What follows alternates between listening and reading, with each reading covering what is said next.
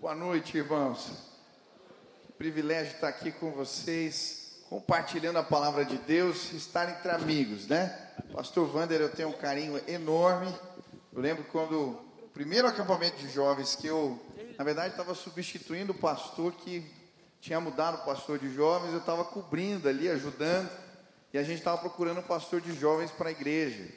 E quando terminou o congresso, ah, ele saiu para jantar com meu pai, eu estava junto. Meu pai, você conhece um pastor aí para a juventude da igreja? Tal? Eu falei, eu conheço um cara. E aí, você já tem um aqui do teu lado, né? E me indicou para meu pai. E eu estou lá já há alguns anos trabalhando, então tenho um carinho muito grande pelo pastor. Pastor João, poxa, que legal te ver, né? Todo o pessoal dos jovens aqui, cara, obrigado, Gui, que bom estar com vocês. Eu comecei a pregar muito cedo. Eu lembro que eu fui num congresso ministrar, e quando terminou, veio uma jovem falar comigo, falar assim, pastor, preciso te pedir desculpas. Falei, o que, que eu fiz? O que aconteceu? Ela falou, não, é quando eu te vi essa cara de menino, eu achei que você fosse o rapaz dos avisos. Mas aí você começou a falar demais, eu dei um cutucão no meu namorado disse, olá, o rapaz dos avisos resolveu pregar. E de fato hoje eu só quero ser o rapaz dos avisos, mas que traz um recado de Deus para o teu coração. Amém? Quantos querem ouvir a palavra de Deus? Aleluia. O teu clamor faz a diferença. O teu clamor, a tua voz. Quando clamamos, coisas tremendas acontecem. Esse último mês, final das férias, me liga um irmão e fala: Pastor, você precisa vir na casa, um empresário de uma grande empresa no Brasil, lá de Curitiba, estava ah, em recuperação judicial a empresa, e alguém falou para ele: Olha, tem um negócio de oração seis horas da manhã. E ele falou: oh, Eu sou ateu, mas eu não conseguia dormir. Um dia liguei, e já faz três meses que ele, aquele homem estava ali participando. E eu fui na casa dele. Ele falou: Michel, vai lá visitar. Eu lembro que eu cheguei na casa daquele irmão, ele me deu um abraço apertado.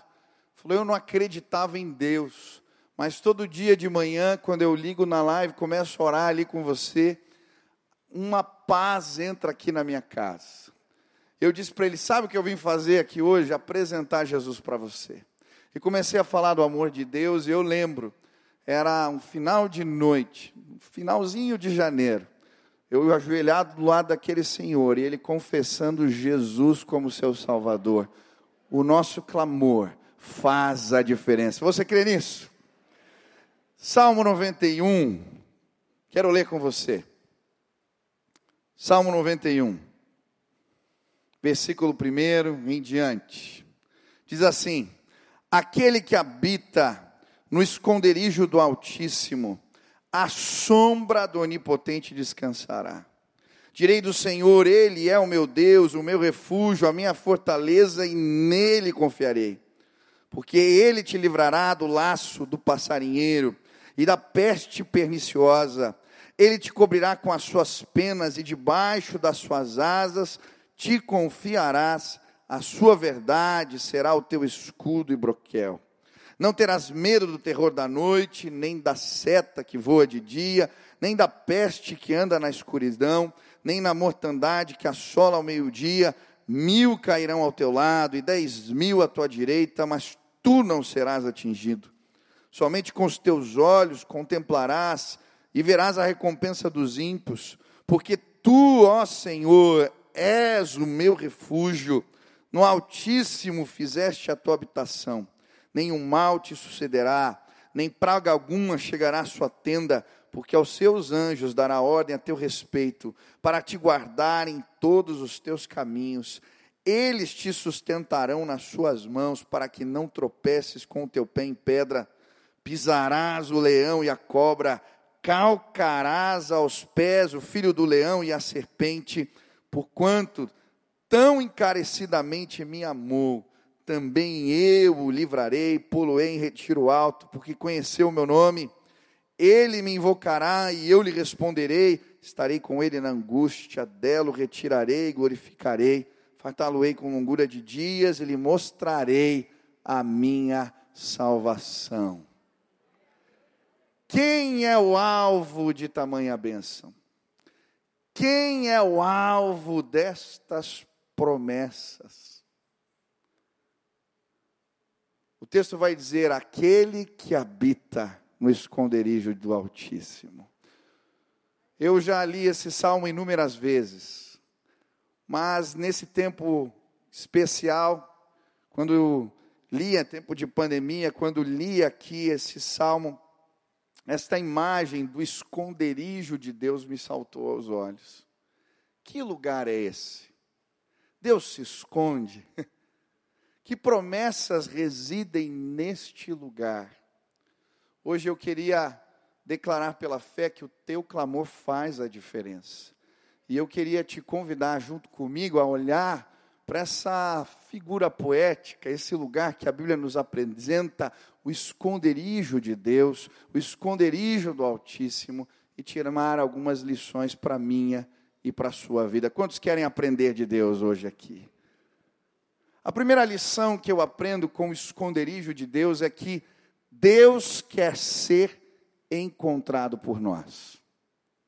Deus quer ser encontrado por você. E é interessante, eu tenho filhos pequenos, vocês viram aqui, né? Obrigado, mostrar um pouquinho da minha família. O Benício tem quatro anos, a Nina tem três anos. Ela estava esses dias fazendo um vídeo de maquiagem, mostrando como é que faz maquiagem. Eu falei, meu Deus, três anos. Mas eu gosto de brincar com os meus filhos de esconde-esconde. E o meu prazer quando brinco de esconde-esconde com eles é ser encontrado. Então, eu me escondo às vezes embaixo da cama e deixo a perna para fora, para eles me acharem. Ou então me cubro com a coberta e deixo o braço sobrando. Ou me escondo atrás da cortina e o pé fica aparecendo. Eu quero ser encontrado. E é interessante porque a Bíblia nos apresenta um Deus que quer ser encontrado por nós. Eu gosto da imagem quando Moisés está cuidando ali dos, das ovelhas e ele vê uma sarça pegando fogo que não se consome, e de certa maneira Deus está chamando a sua atenção. Ele está deixando o braço, a perna para fora do esconderijo e o chamando. E quando ele vem, ele chega, ele vai a este lugar, então ele escuta a voz do Senhor que diz: Retira as sandálias dos teus pés, porque o lugar onde pisas é terra santa, um Deus que quer ser encontrado por nós. Aleluia. Jesus vai usar um outro nome para falar deste lugar do encontro. Em Mateus 6, versículo 6, Jesus chama esse lugar de lugar secreto. Mas quando você orar, vá para o seu quarto, feche a porta e ore ao seu pai que está no secreto. Então, seu pai que vê no secreto o recompensará.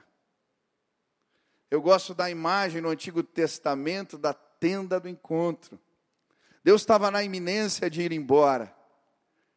Moisés então constrói um lugar fora do arraial e chama de tenda do encontro o lugar do encontro com Deus. Todos os dias de manhã ele está ensinando o povo a buscar a Deus, por isso ele sai e vai na direção da tenda, e todos então vão para a porta para ver o que vai acontecer. Moisés, quando entrava na tenda, diz a palavra do Senhor, a nuvem, Shekinah, a nuvem sobre, a nuvem de glória, vinha sobre aquele lugar. E é interessante porque para o povo de Israel, Deus representava a nuvem. Era ela que os guiava de dia e de noite os aquecia. Quando a nuvem descia, todos se prostravam e adoravam nas portas de suas tendas, porque Deus não havia ido embora, Ele ainda estava lá. Hoje eu quero te dizer: Deus continua se revelando. Ele continua querendo ser achado. Hoje eu queria te convidar a ir ao lugar secreto, a ir à tenda do encontro, a ir e encontrar Deus no esconderijo do Altíssimo. Ah, a nuvem de glória vai descer sobre a sua vida lá neste lugar. Quando eu eu lembro bem certinho, eu já tinha aceitado a Jesus, eu já conhecia, já tinha lido a Bíblia toda. Eu estava no seminário. E um dia, numa conferência como essa, num culto, o Senhor falou fortemente ao meu coração: Você não me conhece. Como assim? Lógico que eu te conheço. Mas aquilo veio com muita força ao meu coração, Deus dizendo: Você não tem intimidade comigo.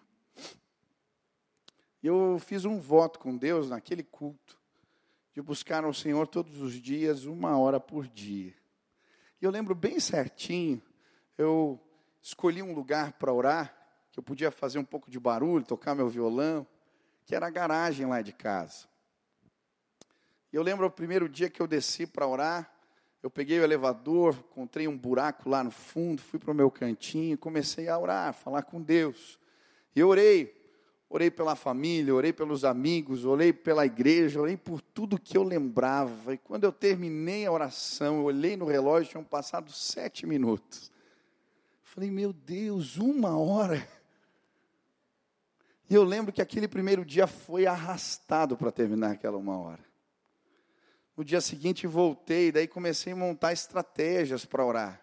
Como eu orava na garagem, eu comecei a orar pelos carros. Então eu ia orando, falava, Deus, esse carrinho aqui está judiado, esse irmão está precisando mais, abençoa. Ia orando pelos carros. E o tempo foi passando. E algumas semanas depois, eu lembro bem certinho o dia que eu desci para buscar a Deus na garagem. Eu fui cruzando assim no meio dos carros, mas a nuvem de glória já estava lá. Eu ouvi a voz do Espírito me dizendo: Eu estou te esperando eu estou aqui. E eu ia passando emocionado pelos carros, porque a presença de Deus estava ali, um Deus que quer ser encontrado. Quando eu cheguei lá e comecei a abrir a Bíblia, ele falava, as respostas vinham e eu chorava. E eu lembro que eu orei aquele dia e clamei, e eram respostas atrás de respostas. A presença de Deus me cercou de tal maneira aquela madrugada. Peguei o elevador para voltar. Quando eu abro a porta da cozinha, olho no micro-ondas, eram cinco horas da manhã. Eu tinha passado a madrugada na presença do Senhor. Eu queria esta noite te apresentar o esconderijo do Altíssimo. Existe um Deus que quer ser encontrado por nós. Quantos querem acessar esse lugar maravilhoso? Hoje a nuvem de glória do Senhor vai chegar neste lugar.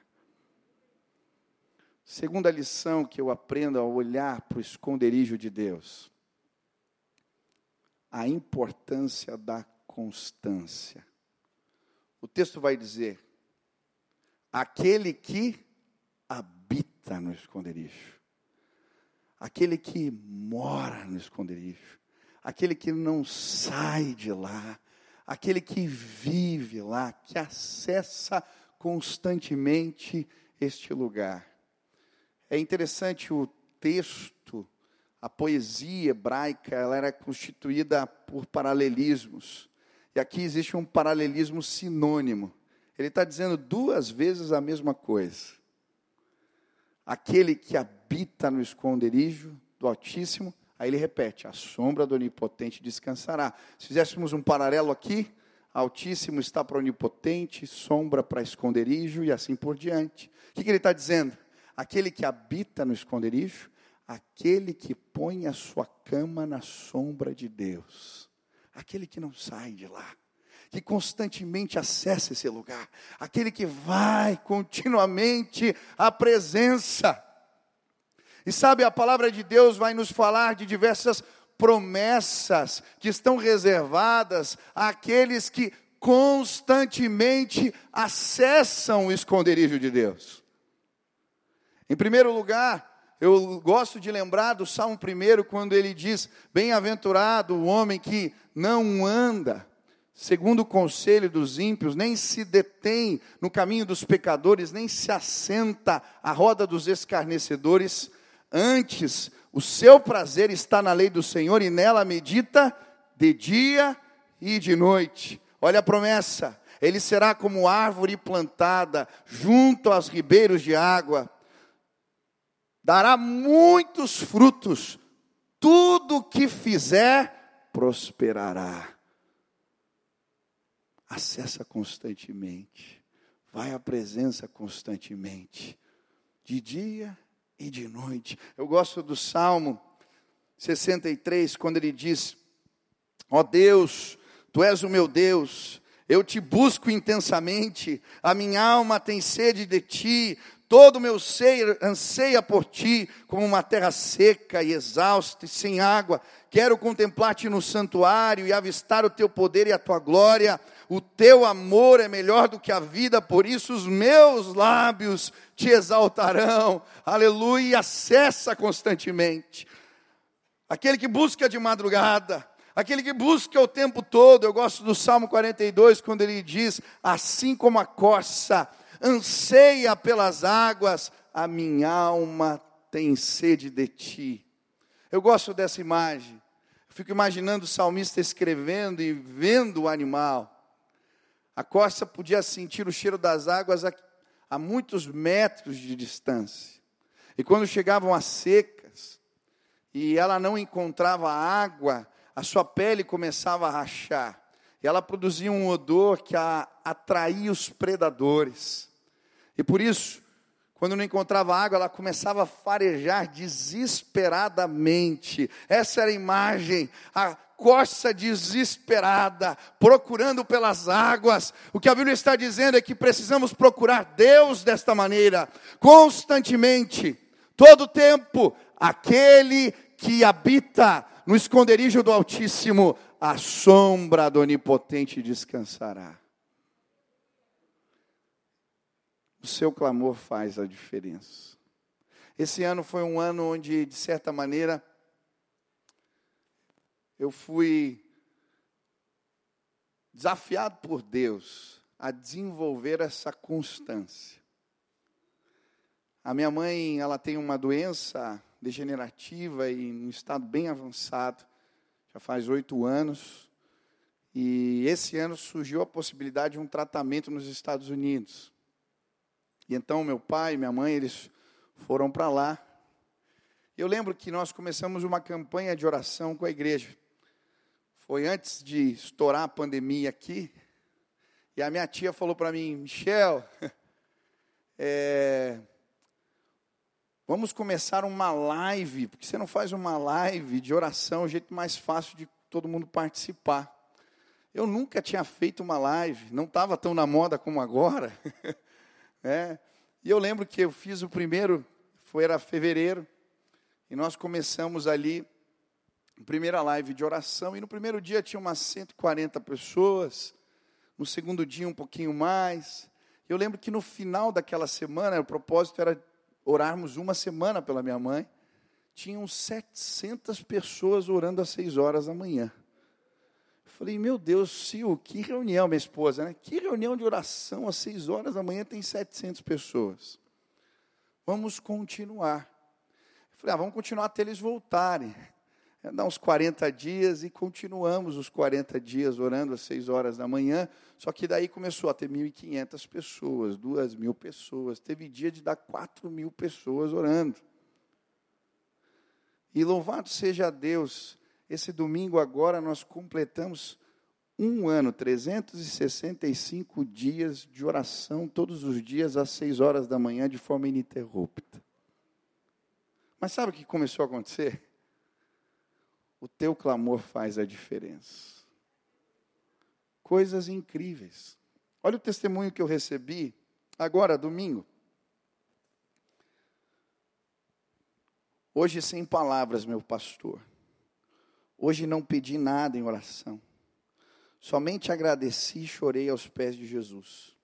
Passou um filme na minha cabeça, lembrando desse um ano de oração. Minha vida espiritual foi abençoada. Das oito pessoas que convidei para participar da live, seis aceitaram a Jesus. Desses, um foi curado do tumor na cabeça enquanto Laurinho cantava. Três foram curados do Covid. Um saiu da UTI curado de leucemia, três receberam uma bênção financeira. Pastor, continue. Deus abençoe o seu ministério. Aleluia. Resolvemos fazer um jejum com a igreja, 21 dias de jejum. Começamos o jejum. Estávamos orando Um dia, seis horas da manhã, no meio do momento de oração, o jovem tinha pedido oração porque tinha problema nos olhos, na vista. De repente ele começa: Meu olho está queimando, Jesus está aqui. ele foi curado aquela manhã enquanto nós orávamos. Passou mais um tempo, um dia às seis horas da manhã, o Espírito Santo tocou meu coração, faz apelo. Eu falei, mas Deus, apelo. Fiz apelo, 20 pessoas entregaram a vida para Jesus. No outro dia, mais 15. Aí eu fiz um link para as pessoas se encaminharem para o discipulado. A gente deve estar discipulando umas 100 pessoas, fruto dos movimentos de oração. Tem gente fazendo discipulado na Bahia que aceitou Jesus na live de oração. Eu nunca vou me esquecer do dia que nós estávamos orando por uma senhora lá da, que não é da igreja, a família está começando a frequentar, eles são uma família muito conhecida na cidade. E aquela senhora estava com Covid e num estado bem grave. E a família pediu oração ali e nós começamos a orar. No outro dia eu recebo uma mensagem, pastor, liga para ela. Pega o telefone e ligo. Aquela moça, senhora, começa a chorar no telefone. Ela diz, pastor, você não vai acreditar, ela não, não é da igreja. Essa madrugada eu estava aqui. E Jesus sentou na minha cama. Eu estava com muita dificuldade para respirar. Ele veio, era de madrugada, passou uma pasta laranja nas minhas costas e hoje eu acordei bem, pastor. Sabe, quando Moisés constrói a tenda do encontro, a Bíblia diz que Josué não se apartava daquele lugar, não saía da porta, não saía daquele lugar. Eu lembro de um livro que eu li na minha adolescência que dizia: infelizmente, a maior parte da igreja está como um detetive, à procura do lugar onde Deus esteve. Um caçador, por exemplo, pode chegar a muitas conclusões estudando a trilha de um animal. Ele pode determinar a direção em que está indo, há quanto tempo esteve ali, qual o seu peso e assim por diante. Muitas pessoas debatem horas sobre onde Deus já esteve, mas os verdadeiros caçadores de Deus querem percorrer a trilha da verdade até chegarem ao ponto da revelação, o ponto onde Deus está. Hoje eu queria te convidar a entrar no esconderijo do Altíssimo.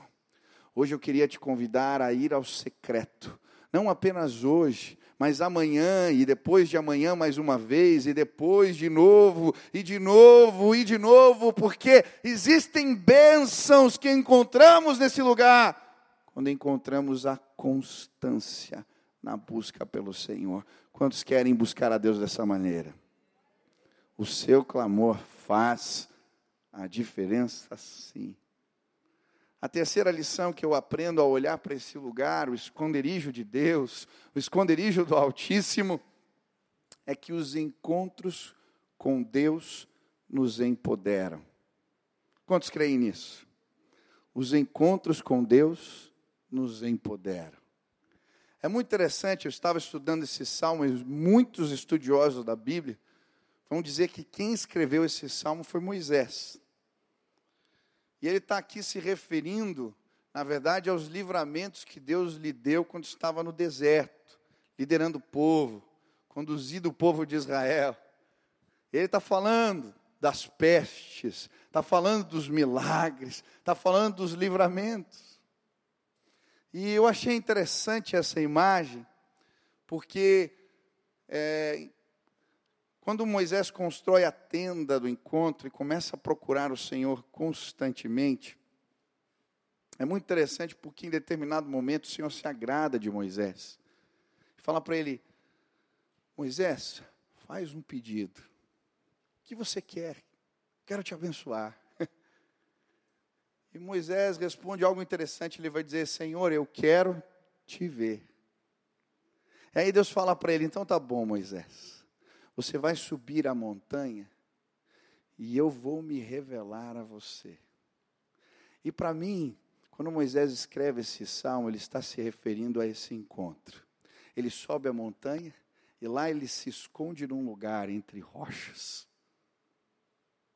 E Deus vem, ele passa com sua glória, mas Moisés não pode olhar para Deus, ele só vê a sombra de Deus. E quando a sombra de Deus passa por Moisés e o toca, ainda que seja por uma fresta na rocha, a sombra de Deus o toca, ele é empoderado pelo Espírito de Deus. Hoje eu queria te convidar a ir a este lugar.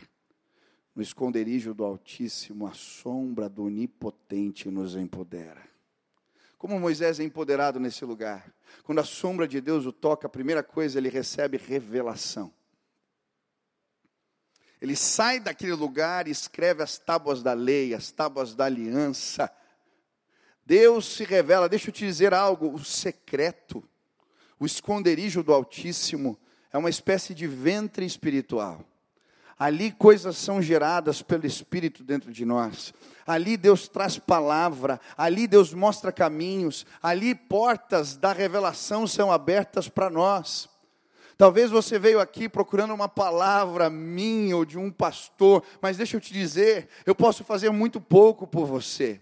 Mas se você for a este lugar, o esconderijo do Altíssimo, se você for ao secreto, lá a porta da revelação será aberta para você. Lá Deus vai falar ao teu coração, Ele vai te mostrar caminhos, Ele fala, Ele se revela, Ele é um Deus todo-poderoso que se manifesta ainda hoje. Eu quero te convidar a entrar no esconderijo de Deus. Quantas vezes Deus falou comigo nesse lugar? A última vez que estive aqui, compartilhei um testemunho. Eu lembro certinho o dia que eu, já casado, agora fazia meus momentos de oração na sala. Casa de recém-casado tem quase nada ou falta quase tudo, eu digo. E é engraçado, você vai visitando, né? Vai passando o tempo e daí aparece um quadro novo, um sofá novo, mas no começo não tem nada. A minha sala não tinha nada. Só o teclado que eu trouxe da casa dos meus pais. E eu lembro que eu estava ali fazendo o meu momento de devocional. Era uma madrugada, eu não estava pedindo a Deus nada em específico, mas tinha um jovem que tinha sumido, um moço que eu estava acompanhando cerca de um ano e meio. Ele tinha um problema com drogas, viciado em crack, mas estava um ano e meio limpo e eu acompanhava aquele rapaz. Mas cerca de um mês ele tinha sumido e ninguém achava, a família já tinha ido atrás já tinha ido nos lugares que ele frequentava, andamos por debaixo, o pessoal andou de, pelas praças, olhando debaixo das marquises, ninguém achava nada. E aquele dia eu não estava orando por isso, mas quando eu estava terminando ali de tocar o teclado, naquele momento o Espírito Santo falou ao meu coração: vai atrás do Samuel. Eu falei, Deus, mas agora, de madrugada. Eu era recém-casado, eu fui no quarto da minha esposa ali no nosso quarto, minha esposa estava deitada, eu falei, Silvio, eu vou dar uma volta. Ela olhou para mim, onde você vai? Você vai atrás do Samuel. Eu falei, vou. Vou orar por você. Desci, peguei o elevador, desci no carro, cheguei, peguei no volante, falei, Deus, não tenho ideia para onde eu vou. E aí eu ouvi uma voz no meu coração. Pega Vicente Machado. Falei, meu Deus entra no carro, pega o Vicente Machado, vou até o final da rua. Quando chega lá no finalzinho, tinha uma praça, o Espírito Santo fala assim: Ele está aqui. Eu parei o carro. Eu desci do carro, queridos, eu não procurei aquele moço.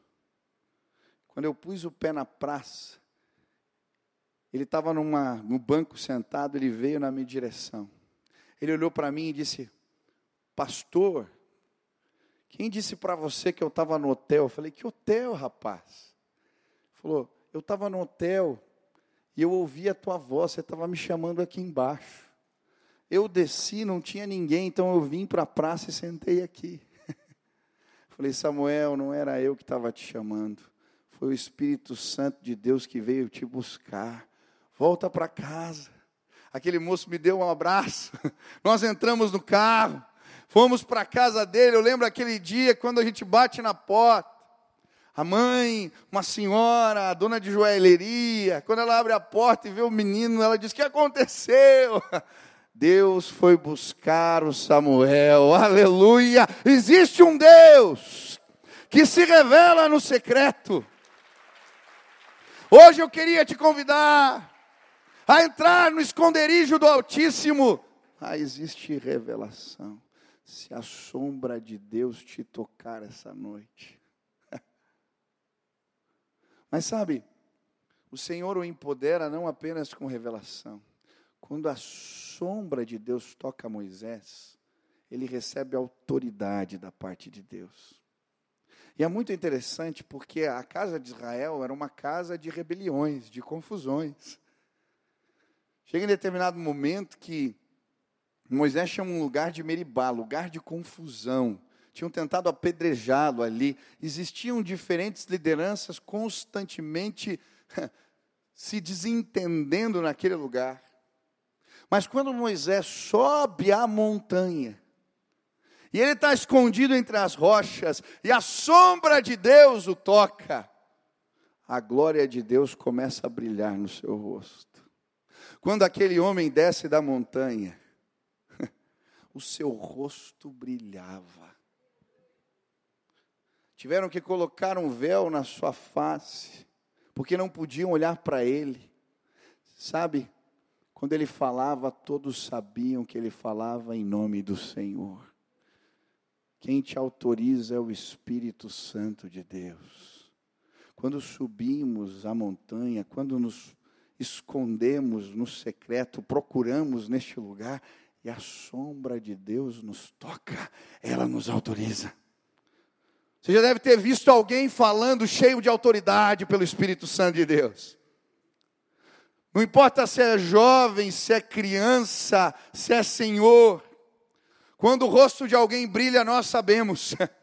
Quando falamos com pessoas de Deus, cheias do Espírito, o jeito de falar, o jeito de agir, nos constrange. Eu lembro quando eu viajei para Moçambique, um menininho, ele devia ter uns seis anos de idade. Pedimos para ele contar uma história da Bíblia. Aquela criança, de repente, é tomada pelo Espírito Santo. Ele começa a contar a história de Jonas, mas ele não contava uma história. Ele falava cheio de autoridade de Deus, seus olhos lacrimejavam. No meio da história, aquele menino começa a chorar compulsivamente, porque o Espírito tinha o visitado. Esta noite eu quero te dizer: a sombra do Onipotente pode te tocar.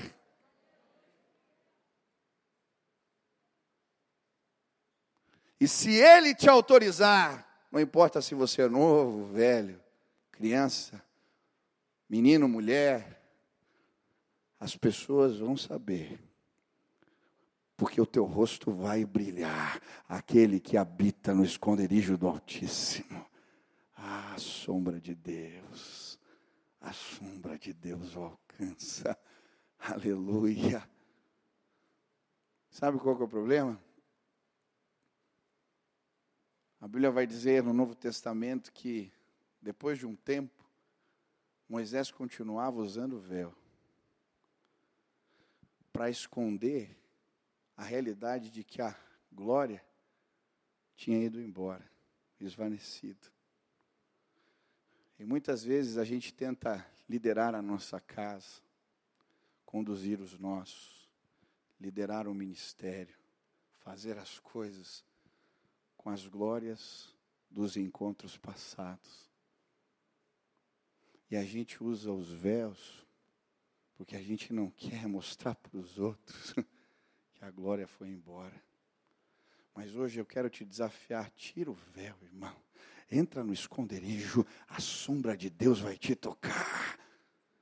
Quero te desafiar a falar cheio do Espírito de novo, a liderar, autorizado pelo Espírito.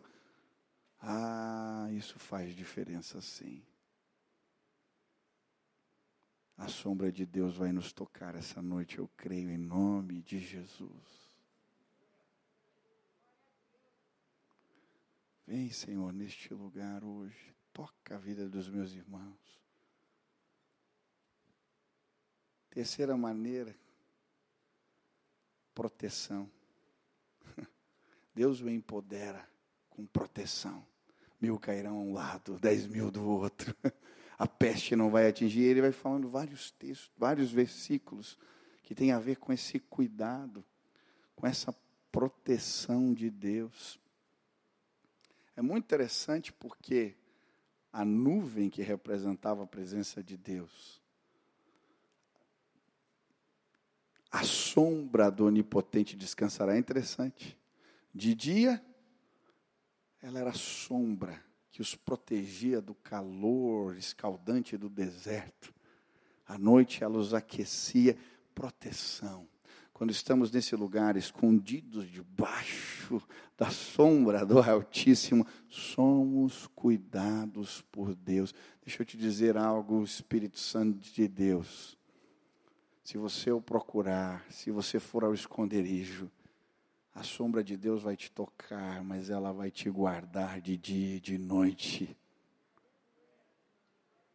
A Bíblia diz: se o Senhor não edificar a casa, em vão trabalhos que edificam. Se o Senhor não guardar a cidade, em vão vigia a sentinela.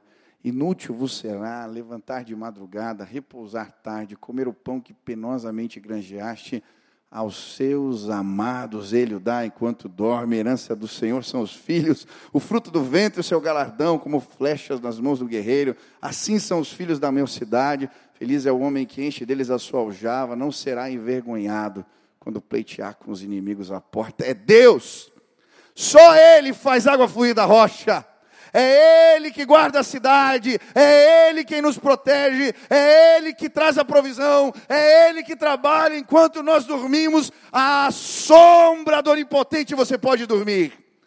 Você pode sim descansar em paz. Se você for ao esconderijo do Altíssimo, Ele vai te guardar. Creia. Creia. Esse ano eu estava um dia andando de manhã e falando com Deus. E o Espírito Santo falou, estava no começo da pandemia, você vai abençoar pessoas. Eu falei, Deus, eu quero que você separe recursos. Eu vou abençoar pessoas. Eu falei, tá bom, Deus. E aí separei um valor no orçamento, falei com a minha esposa e começamos a orar. Primeira semana, Deus mostrou uma pessoa, nós ligamos para ela e entregamos aquele valor. Sabe o que aconteceu? Semana seguinte, uma pessoa que eu nem conheço, que participava do movimento de oração, me liga: Pastor, Deus mandou eu te abençoar. Passa a tua conta. Passei a conta. O mesmo valor que eu tinha dado para aquele outro irmão.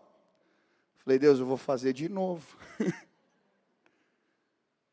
Aí eu fiz a segunda vez depositamos um valor para um outro irmão.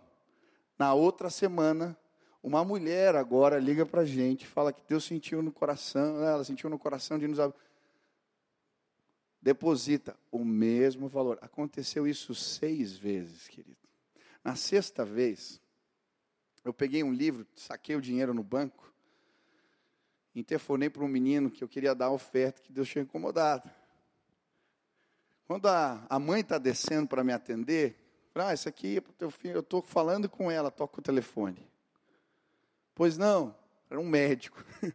Pastor, Deus está me incomodando para te dar uma oferta. Falei, amém, irmão.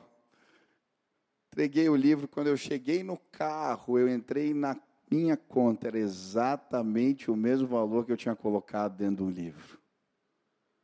Querido, se isso não é Deus trabalhando, eu quero te falar, existe algo que vai além. Hoje eu queria te convidar a entrar no esconderijo de Deus, porque lá você vai encontrar revelação, proteção para a tua vida, a autoridade do Espírito, aquele que habita no esconderijo do Altíssimo, a sombra do Onipotente. Ah, hoje você vai dormir. Descansa o Senhor é contigo. Aleluia. Quantos creem nisso? Aleluia. Última lição, senão eu falo demais. Se quiserem chegar aqui, daqui a pouco eu encerro. Presta atenção. É no esconderijo de Deus que aprendemos o temor do Senhor. Escuta, é no esconderijo de Deus que aprendemos o temor do Senhor. Olha que interessante. Ao mesmo tempo que Moisés sobe a montanha e se esconde em, atrás daquelas rochas, ele procura Deus ali. Ao mesmo tempo que ele está o procurando, ele também se esconde. Porque ele sabia que se ele ousasse mais um pouco, se ele visse um pouco mais, ele seria consumido pela grandeza de Deus. Sabe, quando vamos ao secreto, quando vamos ao esconderijo de Deus, quando entramos nesse lugar, quanto mais perto chegamos, mais nós entendemos quem nós somos e quem Ele é. Quando a grandeza de Deus se revela a nós, o temor, o respeito, a admiração, ah, ela é gerada no nosso coração. A presença de Deus, ela vai te visitar. A Bíblia chama o esconderijo de Deus também de esconderijo dos trovões, porque quando Deus se revela ao povo no Sinai, a sua voz é como voz, um estrondo poderoso, voz de muitas águas. É um Deus terrível. Ele é o Deus todo-poderoso, o leão da tribo de Judá. Quando ele anda, as montanhas derretem. Ele mede os céus a palmos, ele toma bal em balanças de precisão os outeiros da terra. As nações e os continentes são como um pingo dentro de um balde para ele. Ele é o Rei da glória, Ele é o Senhor dos senhores, e quando a sombra dele passa, apenas a sombra. Simplesmente a revelação de Deus nos coloca no nosso lugar. Quando Isaías entra no templo e a glória de Deus se manifesta, a Shekinah, aquele lugar se enche de fumaça o chão começa a tremer, os umbrais das portas também. A glória de Deus se manifesta ali, e aquele homem cai prostrado como morto, porque Deus se revelou, ele estava lá. Ele vai dizer: Ai de mim, porque sou um homem pecador e os meus olhos viram o Rei da glória. Sou um homem de lábios impuros e os meus olhos viram a Deus. Naquele momento, enquanto ele está clamando assim, orando assim diante da revelação do Todo-Poderoso. Seus olhos são abertos e ele vê os serafins diante do trono do Senhor. Os serafins são a mais alta hierarquia dos anjos. Serafins consumidos pelo fogo, significa o nome, estão tão perto que são consumidos pela presença. Os serafins estão com as asas cobrindo o rosto e cobrindo os pés, como se dissessem: Eu não sou digno de olhar para Ele, eu não sou digno de estar na presença dEle. Ele é um Deus terrível e todo-poderoso. Ele é o Rei da glória, o Senhor dos senhores. Ele é Deus. Ele é Deus. Quando nos aproximamos, ao mesmo tempo nos escondemos. Ah, eu creio que se entrarmos no esconderijo do Altíssimo, o temor de Deus vai ser gerado nos nossos corações. Eu lembro, uma reunião de oração, eu era um adolescente. E quando um jovem começou a orar por mim, a nuvem da glória de Deus veio naquele lugar. E quando ele se mostrou, quando ele se revelou, eu lembro, eu caí de joelhos e eu chorava tanto porque passou um filme na minha cabeça, eu me sentia tão pequeno, tão pequeno, eu lembrava dos meus pecados naquele momento diante da revelação do meu Senhor. Eu não podia fazer outra coisa senão chorar, porque à medida que ele se revelava, eu via quão grande ele é e quão pequeno eu sou.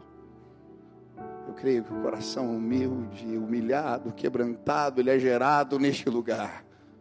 É neste lugar, quando Deus descortina os céus para nós e vemos a sua grandeza, que entendemos do que se trata. É neste lugar que o temor de Deus é desenvolvido nos nossos corações. Eu creio, nestes dias a, terra está gemendo, Deus está chacoalhando a terra. Poderosos, autoridades, governantes, estão jejuando, orando, talvez como nunca antes, porque o temor de Deus está sendo restaurado nos nossos dias. Agora preste atenção. Os grandes avivamentos que surgiram na história, aqueles que temos registros, eles aconteceram depois de crises. Deus está preparando a terra. Preste atenção uma grande colheita vai acontecer nos próximos dias. Uma grande colheita vai acontecer nos próximos dias. Hoje eu vim te dizer: santificai-vos, porque amanhã Deus fará maravilhas entre nós. Preparem-se, consagrem-se entrem no secreto, levantem um clamor, porque amanhã Deus fará maravilhas entre nós. Eu creio, hoje os céus serão descortinados neste lugar. Se ele entrar, se ele pisar aqui, seremos constrangidos. Santidade é desenvolvida quando vamos ao secreto, quando chegamos nesse lugar. Quando o poder de Deus cair sobre a sua vida, você jamais será o mesmo. Eu creio aquele que habita no esconderijo do Altíssimo, aquele que habita a sombra do Onipotente, aquele que vai, aquele que descansa, aquele que procura o Senhor, ah, ele o encontrará. Eu podia falar para você, jovem, que você faz a diferença. Eu poderia dizer que você vai transformar o mundo.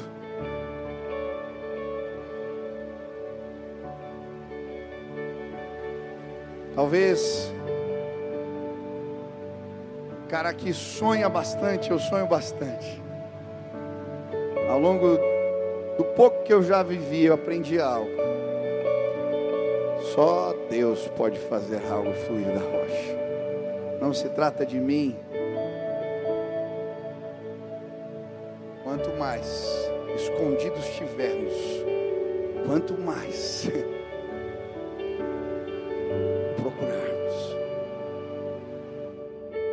Basta ele se revelar. Basta ele se mostrar. Sabe o que eu queria hoje? Que você não fosse emocionado por uma palavra bonita, uma palavra de motivação. Hoje eu queria acessar este lugar junto com você. E eu creio Hoje a glória de Deus vai ser revelada neste lugar. Hoje a sombra de Deus vai chegar aqui. Se ela te tocar nós vamos ver adolescentes, meninos, meninas, jovens, homens, senhores, senhoras, falando cheios do Espírito Santo de Deus. É isso.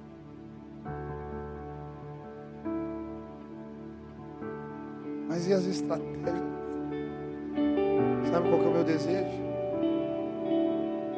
entrar nos lugares e ver Deus movendo. Se Ele começar a se mover aqui, quem vai o impedir? Se Deus é por nós, quem será contra nós? Hoje eu queria te convidar. Eu creio, o meu e o seu clamor faz a diferença. Quantos querem entrar no esconderijo de Deus hoje aqui?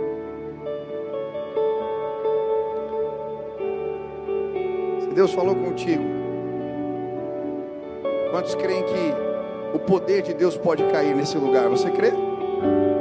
Quantos querem ter um encontro? Querem encontrar o Deus que quer ser encontrado? Você quer entrar nesse lugar hoje? Vamos começar essa conferência entrando no esconderijo do Altíssimo. Quantos querem ser tocados pela sombra de Deus nesse lugar? Aonde você está, fique de pé então no seu lugar. Nós vamos buscar.